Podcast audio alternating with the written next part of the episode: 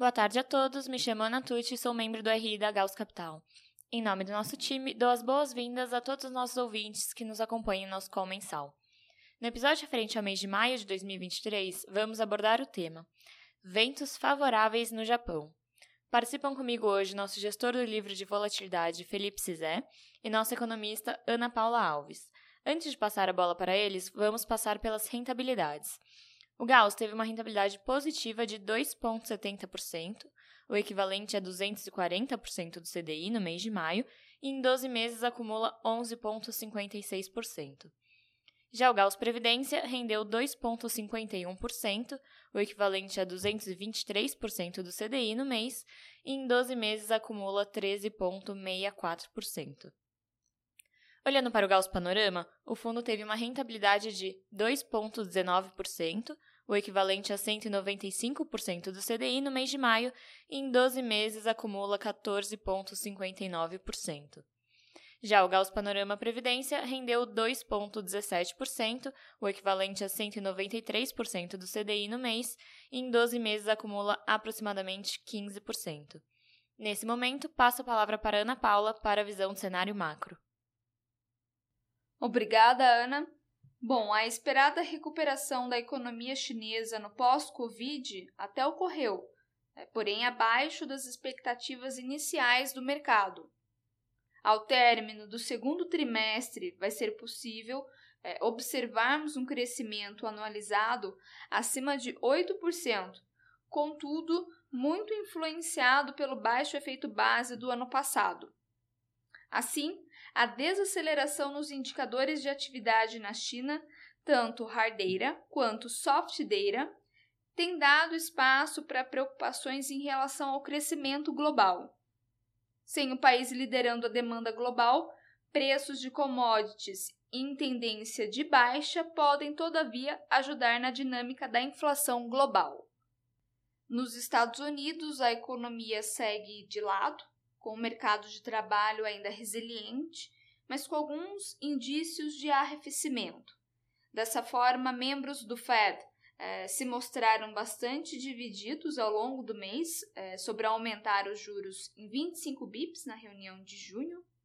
A minuta da última reunião do FONC mostrou eh, que muitos participantes entenderam que a melhor opção era manter a opcionalidade para as próximas decisões. É, de fato, enquanto uma parte do board é, entende que mais uma alta de juros seja necessária, outra parte entende que uma pausa seja a melhor opção a fim de observar os efeitos cumulativos e defasados do ciclo de aperto monetário na economia. Mais uma vez, toda a atenção estará concentrada no próximo CPI, que vai ser divulgado na segunda semana de junho. Além disso, após algumas rodadas de negociação, o Senado dos Estados Unidos aprovou a suspensão do limite da dívida americana até o início de 2025, com contrapartida na limitação de alguns gastos discricionários. Embora tal medida amplie o período para novas negociações, o problema em questão se repetirá no tempo, à medida que, a, que o executivo e o legislativo estão em mãos partidárias opostas.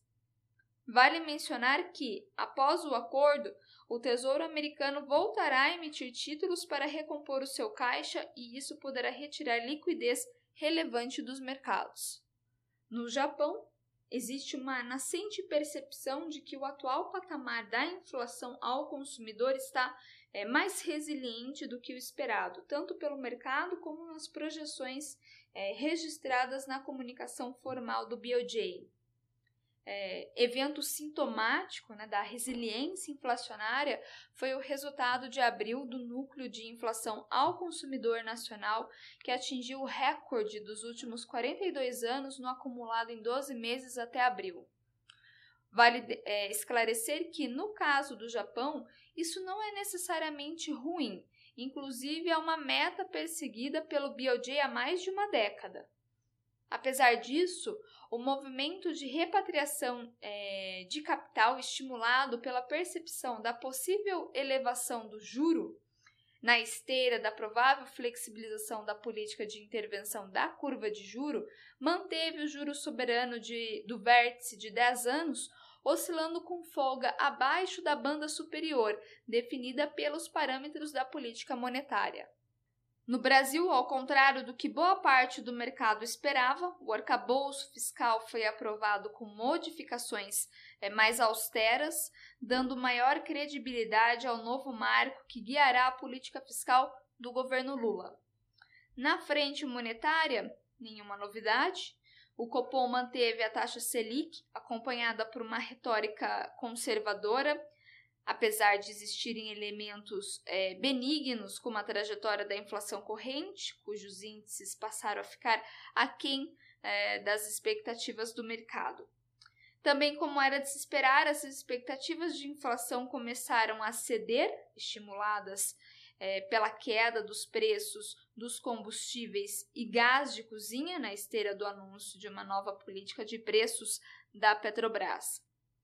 As boas, as boas notícias se estenderam para os indicadores mensais de atividade, é, mostrando um desempenho é, mais resiliente da, da atividade industrial, nas vendas do varejo e também nos dados do mercado de trabalho, cuja taxa de desemprego de abril voltou a recuar pela primeira vez no ano na contramão das expectativas. O contraponto macro negativo ficou por conta das operações de crédito, com forte retração das concessões e deterioração da inadimplência, sobretudo das empresas. Passo agora a palavra para o nosso gestor de volatilidade, Felipe Cizé. Obrigado, Ana. É, eu vou recapitular aqui como foi o mês de maio e depois comentar as nossas principais posições.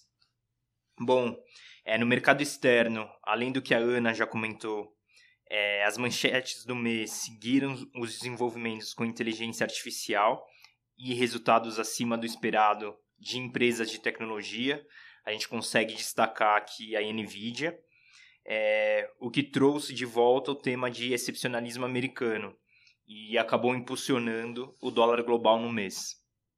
Na Turquia, o Erdogan foi reeleito no segundo turno com 52% dos votos.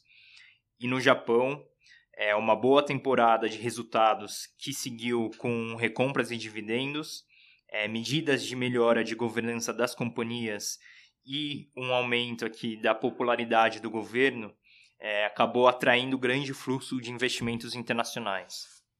É, dessa forma, então, é, os índices de ações tiveram desempenho positivo no mês.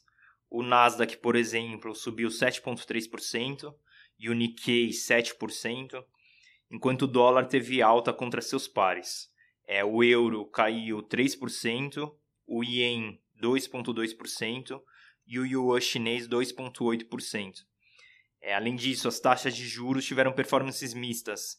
É, o 10 anos dos Estados Unidos abriu 22 basis points e os bundes fecharam 3 basis points. É, do lado do Brasil, os ativos tiveram também performances mistas. Então, o Ibovespa subiu 3,7%, o dólar real teve alta de 1,4% e o DI janeiro 27 fechou 87 bips. Assim, é, o fundo registrou ganhos nas posições de bolsas internacionais, então aqui principalmente é, no Japão e o basket de inteligência artificial. É, a gente registrou ganhos também no mercado de juros emergentes, principalmente aqui nas posições em Turquia e também nas posições aplicadas em juros domésticos, que mais que compensaram aqui as perdas nos mercados de crédito local e juros de países desenvolvidos. É, falando agora sobre posicionamento, é, a gente continua enxergando um movimento de desinflação. É, historicamente, o tempo médio da diferença entre o aperto monetário e o pico de inflação é de aproximadamente dois anos, o que nos sugere aqui que a atual desinflação ainda não é resultado do recente aperto da política do Fed. Dessa forma, é, a gente espera que a inflação deva cair mais rapidamente no futuro. No mercado de bolsas internacionais, a gente continua otimista com ações no Japão por conta de alguns fatores. É, a expectativa de um ambiente de reflação duradoura, o entusiasmo em torno de inteligência artificial, por conta que da capacidade do país em produzir microchips, é, novas regulamentações sobre governança corporativa e também a recuperação da popularidade de Fumio Kishida, o primeiro-ministro japonês, trazendo aqui especulações sobre a convocação de Snap Elections. Então, a gente acredita que tudo isso pode continuar impulsionando os ativos de risco no país. E também vale mencionar aqui que o posicionamento em bolsas no Japão segue leve, com fluxo ainda modesto em comparação com a média histórica. Além disso, é, a gente mantém posição comprada em um basquete de empresas norte-americanas ligadas à inteligência artificial e caracteristicamente vinculadas a crescimento. No mercado de moedas offshore, é, a gente mantém nossa exposição comprada no dólar contra uma cesta aqui de outras moedas, o que melhora na diversificação do portfólio comprado em renda variável. É, no mercado de juros, a gente mantém posições tomadas na inclinação dos Estados Unidos e do México, porque acreditamos que continuamos em período de desinflação e soft landing. Além disso, é, seguimos tomados na região intermediária na Turquia e com posições tomadas nas JGBs contra aplicadas nos swaps de Japão. No mercado local, a gente segue com nossas posições construtivas devido a consolidação de um ambiente mais favorável para preços e com a situação fiscal do governo atual. É, a gente então traduz nossa convicção aqui com posições vendidas no dólar, comprada em uma cesta de ações, com destaque para a incorporadora de baixa renda, e comprada na debênture participativa da Vale. Nossa preferência pela venda do dólar em relação a posições aplicadas em juros é, vem pelo fato de ser uma posição muito menos congestionada e também por conta dos fortes resultados recentes da nossa balança comercial. Com isso, eu termino aqui minha exposição e devolvo a palavra para Ana. Obrigado. Obrigada, Felipe, Ana Paula e a todos os nossos ouvintes. Caso tenham qualquer dúvida ou questionamento, estamos à disposição através do e-mail ri.gauscapital.com.br. Não deixem de nos seguir nas nossas redes sociais, LinkedIn, Instagram e Twitter. Caso ainda não seja um cotista do Gauss, é possível investir acessando o nosso site www.gauscapital.com.br. Boa tarde a todos e nos vemos nos próximos episódios do nosso podcast mensal.